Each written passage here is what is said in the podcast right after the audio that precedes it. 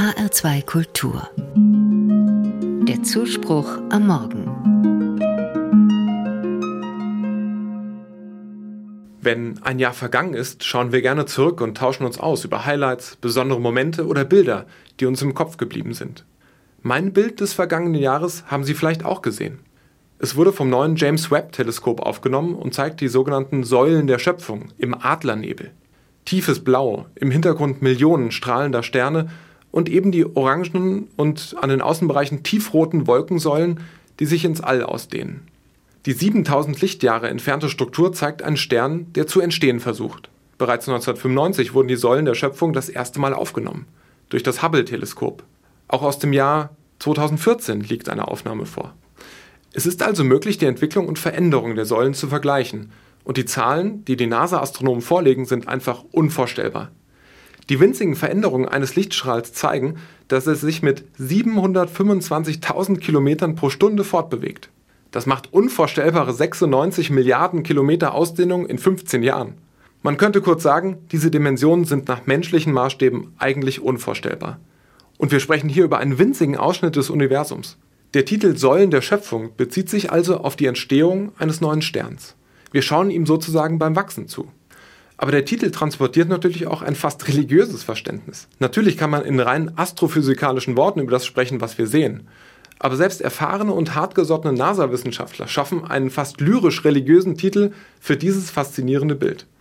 Für mich wird hier deutlich, was der Blick in den Himmel bereits in Menschen bewegt hat, seitdem wir Aufzeichnungen davon haben.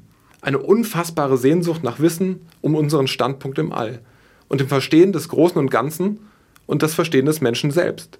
Nicht zuletzt der Fragen nach Endlichkeit, Ewigkeit und Sinn. Und ja, auch die Frage nach Gott. Es ist deswegen kein Zufall, dass gerade auch die Astronomie stark von Wissenschaftlern geprägt war, die zugleich Theologen und Astronomen waren. Beispiele dafür gibt es viele. Gerade die Jesuiten des 16. und 17. Jahrhunderts sind hier besonders hervorzuheben. Christoph Scheiner etwa, 1573 in der Nähe von Mindelheim geboren, gilt als einer der Entdecker der Sonnenflecken. Auch der Jesuit Christoph Greenberger, der mit Galilei korrespondierte und die Forschung der Planetensysteme mitentwickelte, kann man nennen. Oder der berühmte Matteo Ricci, der als Priester und Astronom in der China-Mission wirkte und am Hof der Ming-Dynastie zum Mandarin und zum Hofastronomen des Kaisers von China aufstieg.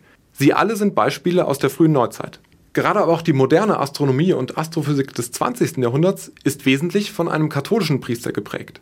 Georges Lemaitre, der belgische Theologe und Astrophysiker, gilt als der Begründer der Urknalltheorie, mit der er schließlich auch Albert Einstein persönlich überzeugte. Glaube und Wissenschaft schließen sich also in keiner Weise aus, auch heute nicht. Im Gegenteil. Der Glaube an Gott verändert offensichtlich den Blick auf die Wirklichkeit. Nicht mehr Zufall und Chaos sind die Denkmodelle dieser Weltsicht, sondern Ordnung und Naturgesetze, gerade weil Gott dahinter steht.